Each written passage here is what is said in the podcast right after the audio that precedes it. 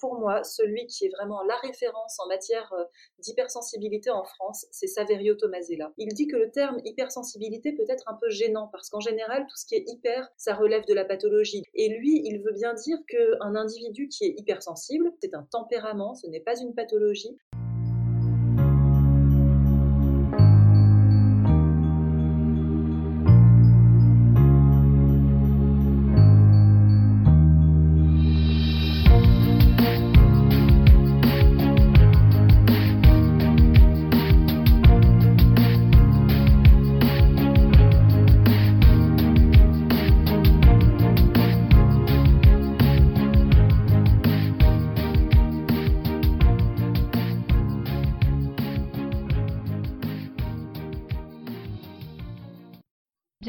Dans ce nouvel épisode de Secret de Polichinelle. Secret de Polichinelle soulève les tabous inconscients et les préjugés qui ont la vie dure, au pro comme au perso. Parce que nous nous sommes rendus compte qu'il suffisait parfois d'une simple discussion sincère pour lever ces tabous et se libérer des préjugés. Le podcast Secret de Polichinelle sera une suite de conversations à nombre variables avec pour seul objectif d'être stimulant et enrichissant. Sujet de société évident, vie privée, vie professionnelle, plus de tabous. Plus de préjugés avec Secret de Polichinelle.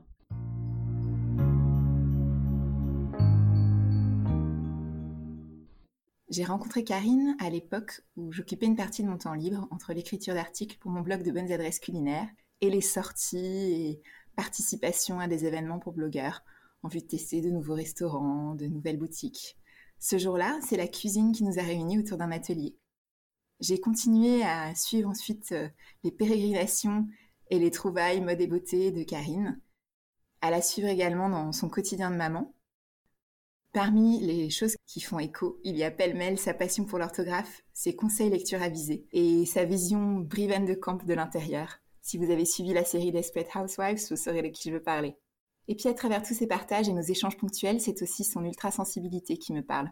C'est donc tout naturellement que j'ai souhaité aborder ce sujet avec elle. Bonne écoute Bonjour Karine. Bonjour Laetitia. Ravie de t'accueillir pour cette nouvelle édition du Secret de Polichinelle. Je suis ravie de faire partie de cette aventure. Merci d'avoir euh, répondu présente. J'avais envie aujourd'hui d'évoquer un sujet qui me tient particulièrement à cœur, dont nous allons parler dans quelques instants, mais avant tout, j'aimerais que tu puisses te présenter en quelques mots pour nos auditeurs. Très bien, donc je m'appelle Karine, j'ai eu 40 ans, je suis maman de quatre enfants. Je suis également enseignante de lettres classiques et je suis passionnée par euh, tout ce qui peut toucher à la créativité en ce moment. Et je lui donne libre cours actuellement sur mon compte Instagram puisque je me passionne pour la langue française, de par mon métier évidemment, mais aussi euh, par euh, mon compte Instagram.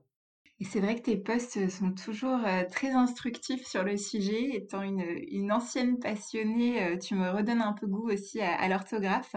Et euh, aujourd'hui, il y a un sujet dont nous entendons beaucoup parler dans les médias, qui est le sujet de l'hypersensibilité. Alors j'avais envie de l'évoquer aujourd'hui parce que je me demande si ça ne devient pas un petit peu un phénomène de, mode, un phénomène de société, ou est-ce que finalement c'est un, un, vrai sujet que j'aimerais voir un petit peu avec toi, c'est déjà que tu nous expliques ce que c'est pour toi l'hypersensibilité et comment est-ce que tu as découvert que tu étais euh, une hypersensible puisque tu en parles régulièrement au travers de tes lectures, de tes lives hein, sur Instagram.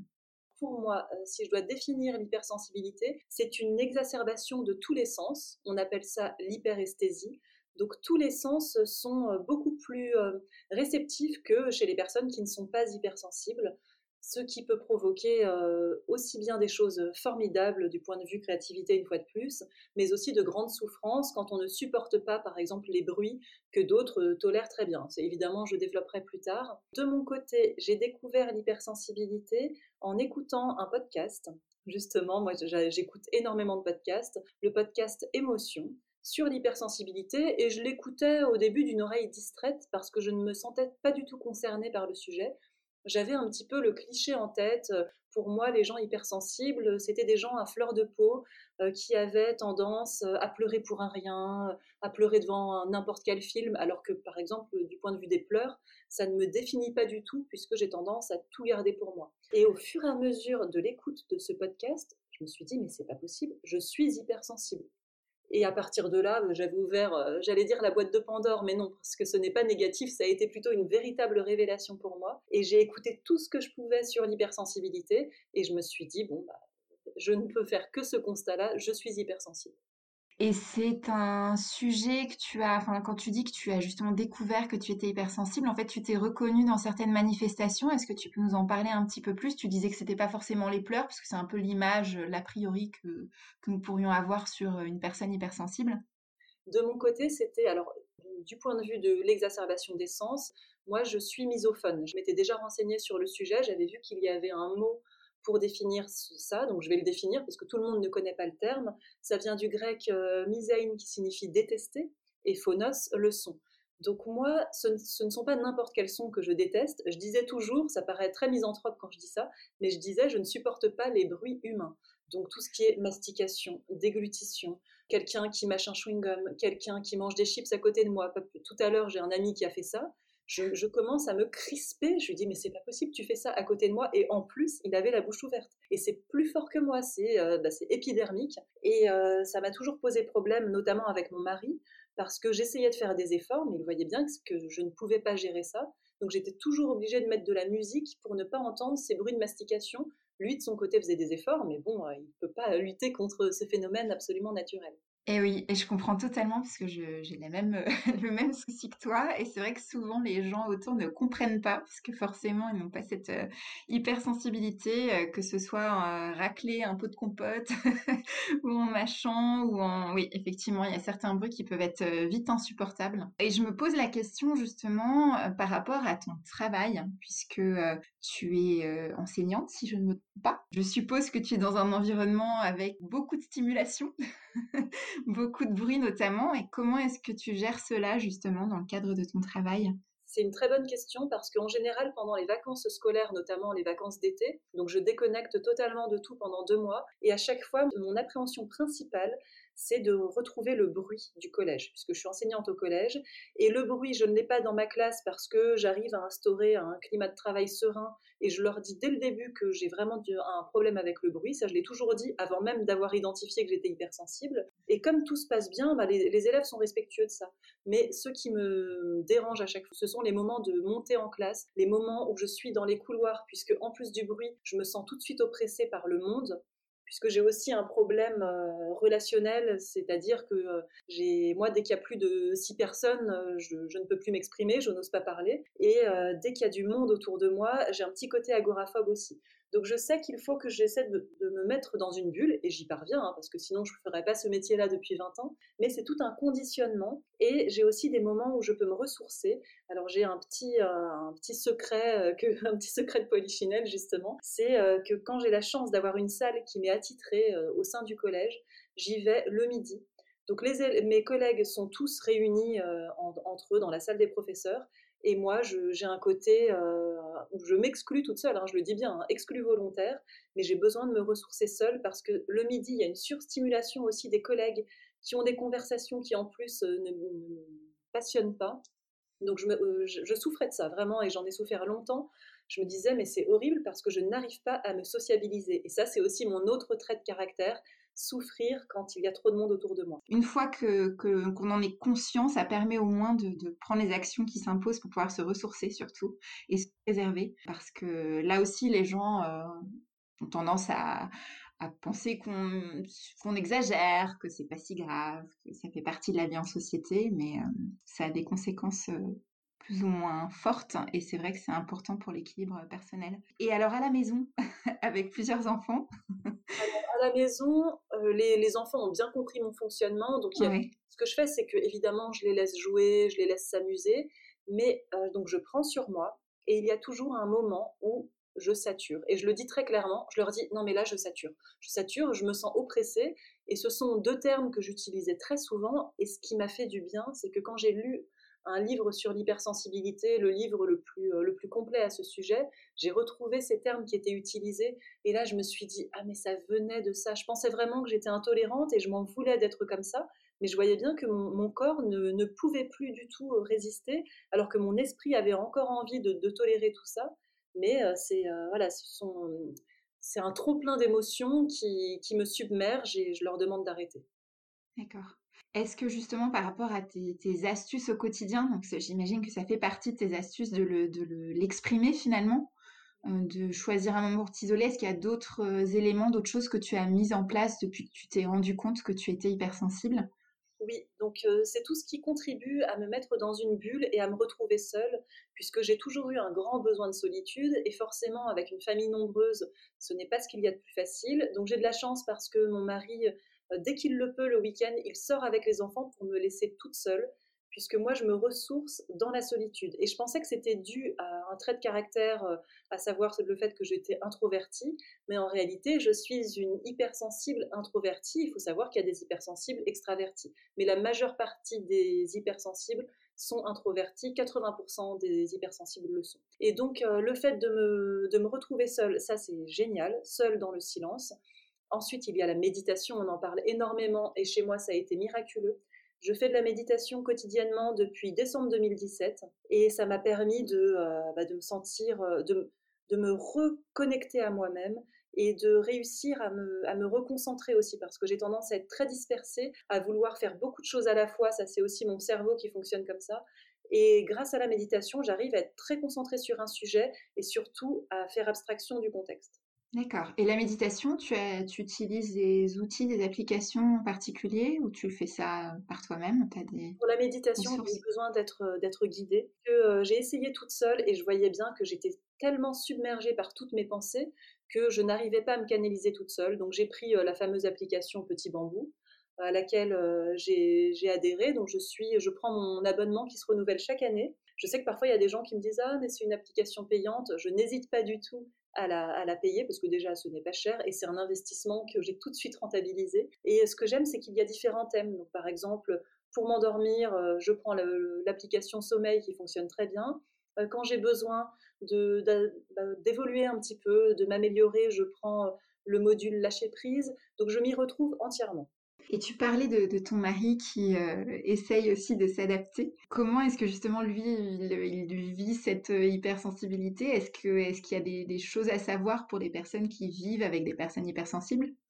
Et je pense qu'il faut vraiment accepter euh, cette différence entre nous. Et ce qui me fait plaisir, c'est qu'avant même que je pose cette espèce d'étiquette sur moi, même si on n'aime pas trop les étiquettes, moi au contraire, ça m'a fait du bien, en tout cas ce terme, il m'a toujours comprise, parce qu'il voyait que j'essayais de faire des efforts et j'essayais de lutter.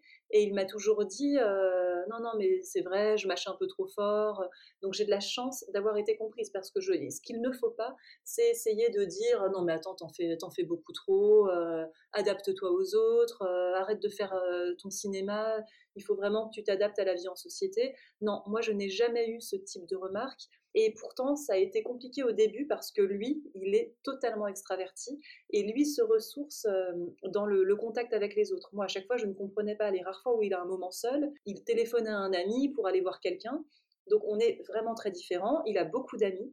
Et à chaque fois qu'on se retrouvait avec ses amis, euh, dès qu'il y avait plus de 10 personnes, j'avais tendance à me renfermer et il le voyait bien. Et il ne m'a jamais jugé pour ça. J'ai été jugée un petit peu au début Sauf que ses amis ont bien compris que c'était euh, plus fort que moi là aussi, et ils ont bien vu que j'étais différente quand on était en plus petit comité. Donc ce que j'ai aimé, c'est que j'ai été entourée de personnes suffisamment intelligentes, parce que c'est quand même euh, la tolérance et l'intelligence pour moi sont quand même euh, fortement liées, et donc suffisamment intelligentes pour être tolérante envers moi et envers mon attitude. C'est important parce que c'est vrai que finalement c'est plus un trait de caractère qu'autre chose, c'est pas non plus une maladie, mais euh, c'est important d'en être conscient et, c'est vrai que le fait d'en parler de plus en plus, au moins ça permet de mettre euh, des mots euh, et, de, et, de, ne pas être forcément assimilé à des personnes qui sont finalement trop sensibles ou trop je ne sais quoi. C'est juste un trait de caractère différent. Par rapport au, au film, par rapport au, est-ce qu'il y a des choses aussi que tu ne peux pas regarder? On parlions des bruits tout à l'heure, qu'il y a aussi des, des types de films que tu ne supportes pas ou des... Ah si, ça me fait sourire quand, on évoque ça, parce que là aussi, ça a été une libération. Évidemment, avec mon mari, nous voulions, euh, surtout au début, parce qu'après, ben, maintenant qu'on a des enfants, passer une soirée tous les deux, c'est un peu plus compliqué. Mais au début, nous avions envie de partager un moment privilégié devant un film.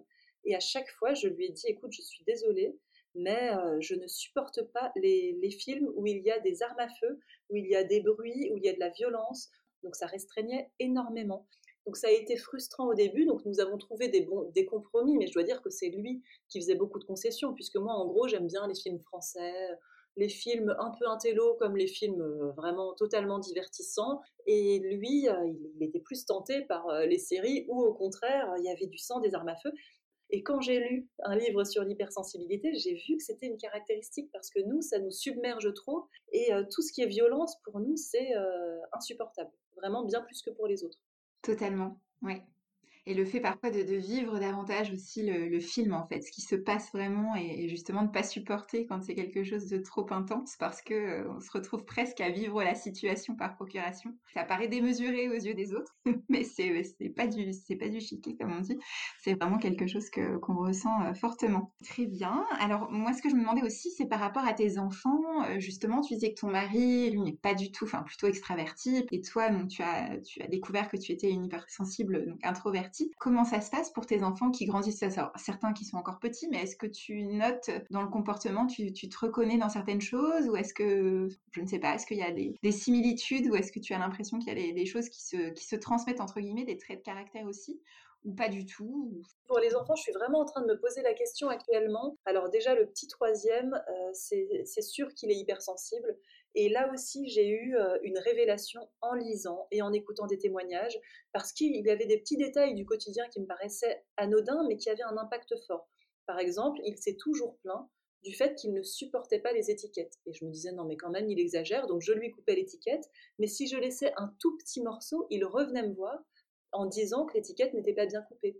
Et d'ailleurs, je l'appelais la princesse au petit pois parce que je me disais, il a une sensibilité beaucoup trop forte. Et je pensais qu'il était juste dans l'exagération et que c'était, euh, c'était simplement qu'il était un peu maniaque. Et ça, quand on regarde, quand on fait des tests pour savoir si notre enfant est hypersensible, c'est la première caractéristique. Est-ce qu'il est gêné par les étiquettes? Il ne supporte pas les coutures de chaussettes. Enfin, il faut faire attention à bien mettre la chaussette avec la couture mise correctement, sinon ça le, ça le perturbe énormément. Il ne supporte pas les vêtements mouillés. Par exemple, tout à l'heure, il était dehors, il s'est mis à pleuvoir. De tous les enfants qui étaient présents, il, est le seul à être rentré pour nous dire mes chaussures sont mouillées. Il ne pouvait plus rien faire. Pour lui, c'était insurmontable. Donc il a 4 ans, hein, je le précise. Là, je joue aussi. Et euh, nos amis ont dû nous prêter une paire de chaussures pour qu'il puisse repartir parce que pour lui, c'était euh, vraiment euh, un véritable obstacle pour continuer sa journée. Oui, effectivement, ça peut vraiment prendre des proportions importantes euh, sur le quotidien. Euh, ça peut poser problème. Et alors, je sais que tu as lu beaucoup, beaucoup de, choses et donc écouté beaucoup d'émissions aussi sur le thème de l'hypersensibilité. Est-ce qu'il y a un livre ou un podcast, une discussion qui t'a parlé plus qu'une autre, que tu recommanderais peut-être? Oui, alors pour moi, celui qui est vraiment la référence en matière euh, d'hypersensibilité en France, c'est Saverio Tomasella.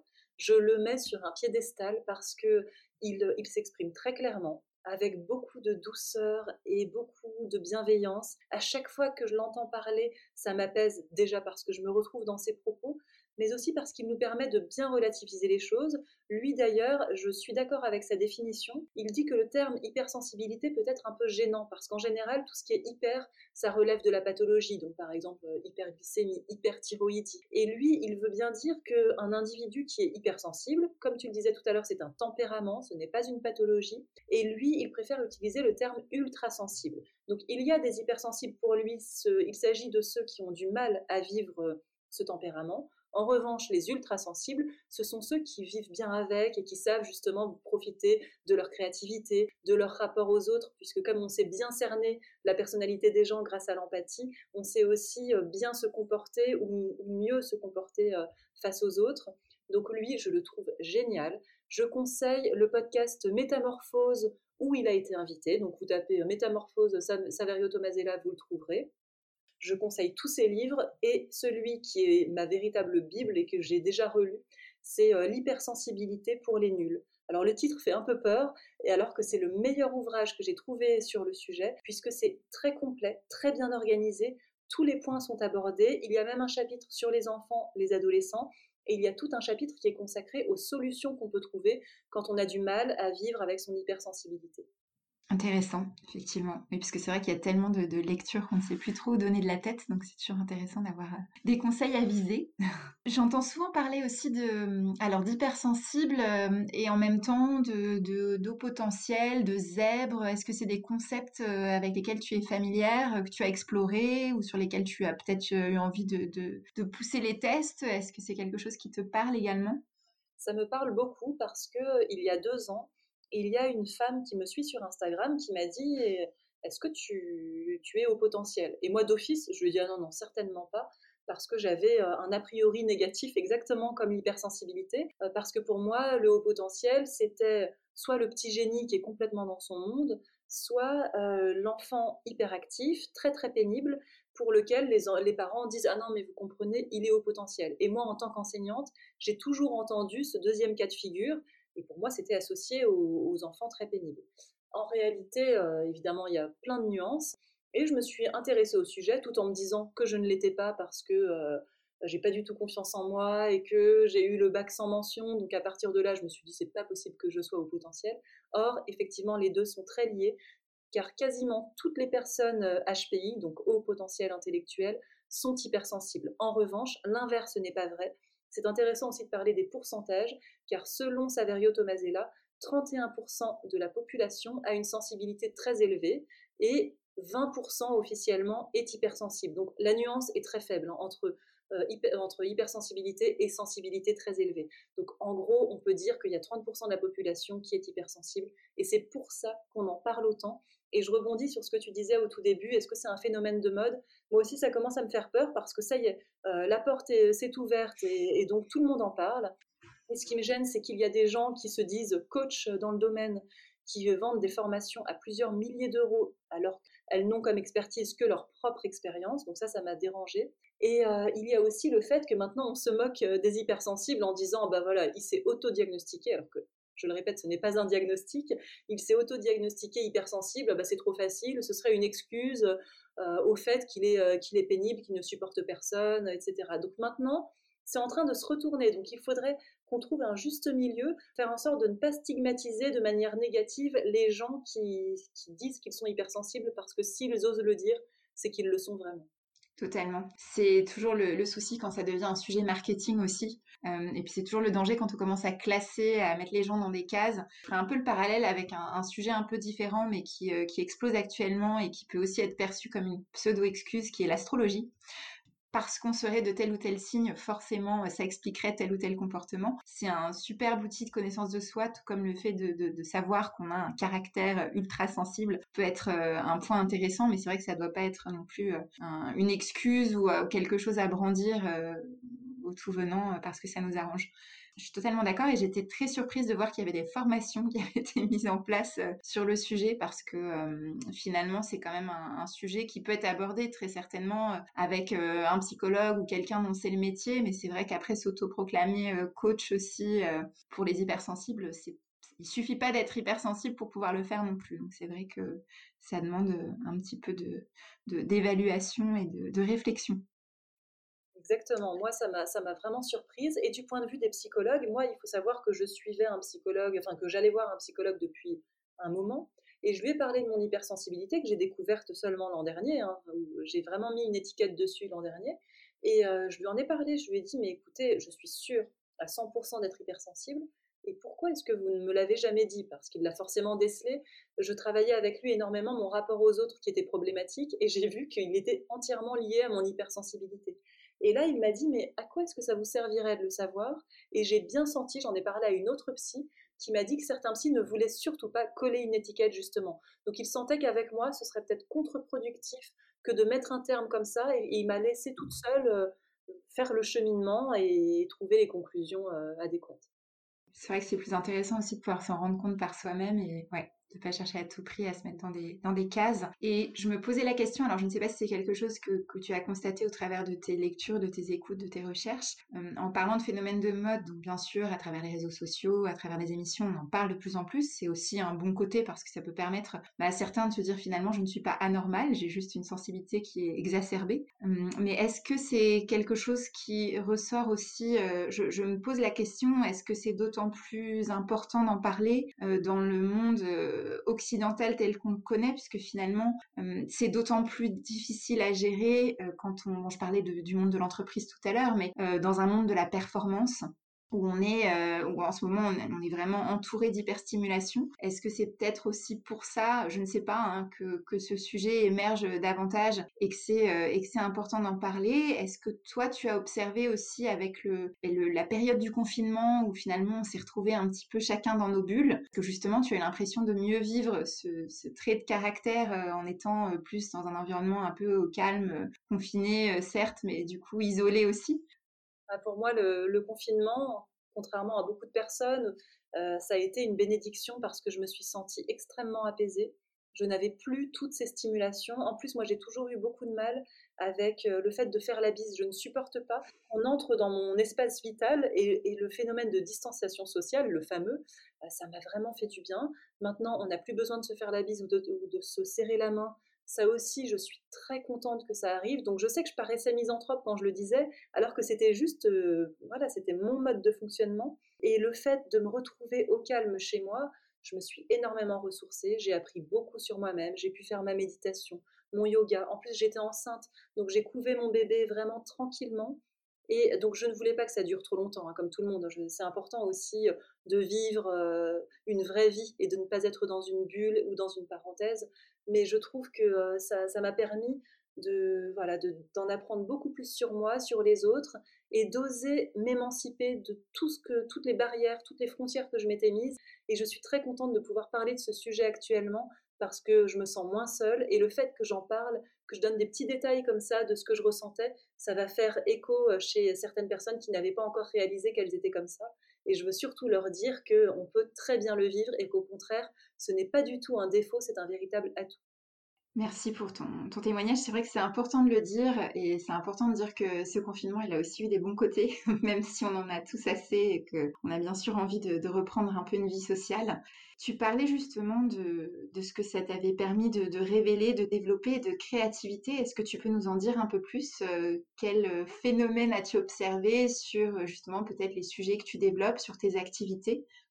Alors c'est assez incroyable parce que jusque-là, j'avais créé un compte Instagram en 2013 dans la continuité de mon blog que j'avais créé en 2011 et euh, j'essayais de me conformer à ce qui se faisait. Donc je continuais à montrer euh, mes vêtements, mon quotidien, des choses comme ça. Puis euh, lors du confinement, je me suis prise d'affection pour Lily Barbery qui propose des méditations et du yoga Kundalini. Et j'ai fait tous les soirs la méditation euh, de Kundalini qu'elle nous proposait. C'était pas, pas vraiment du yoga, hein. c'était vraiment plus une méditation comme c'était ouvert à tout le monde. Elle ne voulait pas prendre de risques euh, parce qu'il faut aussi être un public averti quand on fait du yoga Kundalini. Et euh, au fur et à mesure, j'ai senti que ça travaillait, que c'était en train de me modifier, de me donner confiance en moi. Et ensuite, c'est en octobre, bah, après la naissance de mon, de mon petit dernier, où j'ai accouché sans péridurale et j'ai senti une véritable force qui émanait de moi. Là, je me suis dit, allez, il est temps comme si, comme si tout ce que j'avais enfoui au fond de moi était prêt à sortir. Et un jour, j'ai regardé mon compte Instagram et juste après une méditation de yoga, je me suis dit, enfin une méditation Kundalini, je me suis dit, allez, il faut que je, que je parle de la langue française. Et c'est là que j'ai commencé à faire mon premier post sur la langue française. Une semaine après, j'ai eu une idée de deuxième post sur euh, on ne dit pas, donc tout ce qu'il faut éviter comme euh, mauvais tic de langage. Et ensuite, un troisième poste, je dirais encore une semaine après, enfin une troisième publication pour bien parler français, et il s'agissait de l'origine des expressions françaises. Et là, ça me donne, ça m'a donné accès à un tout autre univers qui en réalité est le mien, donc c'est très facile pour moi de parler de tout ça. Et j'ai osé enfin parler de ce sujet qui est la langue française, et je vois que ça fédère beaucoup de monde, et euh, c'est une véritable source de joie pour moi et d'enthousiasme de créer ça au quotidien. C'est inspirant d'entendre dire ça et c'est vrai que ça va à contre-courant aussi puisque parfois euh, on reproche à Instagram d'avoir une forme d'uniformisation des contenus et d'entendre toujours parler un peu des mêmes choses euh, sans trop d'originalité et ça, fait plaisir de voir qu'on peut aussi euh, trouver sa voix en étant soi-même finalement, se démarquer tout en fédérant et c'est vrai que on sent que tu es passionné rien qu'en lisant tes publications donc c'est une très chouette très chouette inspiration en tout cas mieux. Ça va m'amener à d'autres choses. Je sens que là, en ce moment, j'ai vraiment mon cerveau qui bouillonne parce que ça y est, ma, créativité s'est débridée. Donc, j'ai envie de dessiner. Là, je me mets à dessiner avec les enfants. On a envie de les inscrire à des cours de dessin. J'ai envie d'écrire. Et c'est tellement merveilleux d'oser s'épanouir et se révéler comme ça, d'oser révéler euh, ce qu'on est au fond de soi. Complètement. Et c'est vrai que tout ce qui est créatif, artistique, c'est un bon moyen aussi bien pour s'exprimer que pour évacuer aussi des choses je ne peux que le corroborer ce que tu dis. Étant une amatrice de musique et de, et de dessin, je trouve que c'est, ça fait un bien fou. Et quand on est enfant aussi, pour, c'est un moyen d'expression comme un autre qui est vraiment intéressant pour trouver sa voix et, et pour, oui, oui, pour vraiment s'exprimer. Analyser son hypersensibilité aussi, ça faisait partie des conseils dans le livre. Euh, oser euh, de laisser libre cours à sa créativité qu'on a en soi. Et je repense à un dernier conseil aussi qui est euh, très intéressant pour la gérer, c'est faire des exercices d'équilibre. Donc les exercices d'équilibre qu'on peut faire au yoga quand on doit faire l'arbre par exemple, il faut le, il faut le conseiller aux enfants parce que ça leur permet, c'est vraiment physiologique, ça leur permet de se reconcentrer et de mieux gérer leur hypersensibilité. Intéressant. Voilà, à, essayer. oui, complètement. Le fils, mais moi je le fais pour moi et je sais qu'à chaque fois que je faisais l'arbre au yoga, je me sentais hyper bien et je me disais mais bon, bah, pourtant je suis juste en train de faire un exercice tout simple, mais c'est il y a un impact sur le corps et sur le cerveau, c'est absolument génial. Et je crois qu'on en avait parlé brièvement euh, aussi, l'EFT, qui est aussi une technique très intéressante pour euh, canaliser, alors plus peut-être quand on est adulte qu'enfant, mais pour canaliser ses émotions, pour les faire circuler, puisque justement quand on est euh, hypersensible ou ultra sensible du moins, on a généralement un trop plein d'émotions et, qui peuvent stagner et qui peuvent euh, créer des blocages à terme. Et c'est vrai que ça aussi c'est une technique qui commence à être un petit peu plus connue auprès des praticiens aussi, que ce soit des hypnothérapeutes, des médecins, et qui est finalement assez facile d'accès. Il y a eu un, un congrès virtuel, notamment via Instagram YouTube. Là-dessus, euh, pareil, je le mettrai en ressources aussi à la fin du podcast. Euh, Noël Cassan, qui est une des, références en la matière, qui, sont vraiment des points d'acupression finalement, euh, avec des paroles à, mentionner, à indiquer au même moment pour gérer ces émotions. C'est vraiment une technique intéressante à tester, tout comme la méditation, qui n'engage à rien finalement, qui peut être très efficace. Ah bah ça m'intéresse beaucoup. Tu vois, je n'en avais pas entendu parler, j'avais juste vu dans le livre, euh, parmi les ressources pour aller mieux, euh, l'EFT était cité, mais là, ça me donne vraiment, vraiment envie de tester tout ça. Je pense que ça pourrait te plaire. Je sais que tu t'intéresses beaucoup à toutes sortes de techniques euh, alternatives et ouais, c'est vraiment très accessible, simple parce qu'il ne faut pas aussi avoir de, choses trop compliquées à mettre en place, sinon on a du mal à les garder dans la durée. Et, ouais, c'est vraiment un, bon moyen de faire redescendre les tensions, les émotions quand elles sont trop fortes. Alors, euh, j'ai une tradition aussi avec ce podcast qui est de demander en, fin d'émission euh, s'il euh, y a un autre secret de Polichinelle que tu aimerais voir abordé dans un prochain épisode. Oui, c'est amusant parce que tu l'as évoqué et moi j'aimerais beaucoup que tu parles des zèbres ou HPI, on choisit le terme qu'on veut et je trouve que c'est un sujet passionnant et pour l'instant euh, là aussi, il y a une espèce de dérive. D'ailleurs, il y a une série qui s'appelle HPI. Et je voyais l'autre jour un professionnel de santé qui est lui-même autiste Asperger qui a dit que cette série, c'était euh, a priori euh, vraiment aberrant de voir ça. Donc je trouve qu'en parler avec quelqu'un qui le vit véritablement ou quelqu'un qui est expert, je pense que ça peut être passionnant. Je prends note. pour un prochain sujet. Hum, Karine, comment est-ce qu'on peut faire si on souhaite euh, suivre tes conseils lecture, tes leçons d'orthographe, tes conseils mode ou autres sur les réseaux? Alors, on peut me suivre sur Instagram. Le nom de mon compte, c'est les parenthèses élémentaires. Très bien, je remettrai en, note pour euh, les auditeurs. Merci beaucoup Karine, c'était très inspirant, très intéressant comme toujours. Toujours un plaisir de te suivre et d'échanger avec toi. Bah, merci à toi. J'ai adoré parler de ce sujet qui me passionne. Merci Karine, à bientôt. À bientôt. Merci de nous avoir écoutés. Pour suivre nos deux épisodes par mois, abonnez-vous tout simplement sur vos plateformes préférées. Si vous avez des commentaires, des suggestions d'invités ou de sujets, contactez-nous très simplement sur nos Instagram personnels, Laetitia Escape ou encore par email secretpolichinelle at gmail.com. Le détail vous est précisé dans la description. Et surtout, si vous avez aimé, partagez. À bientôt et bonne écoute!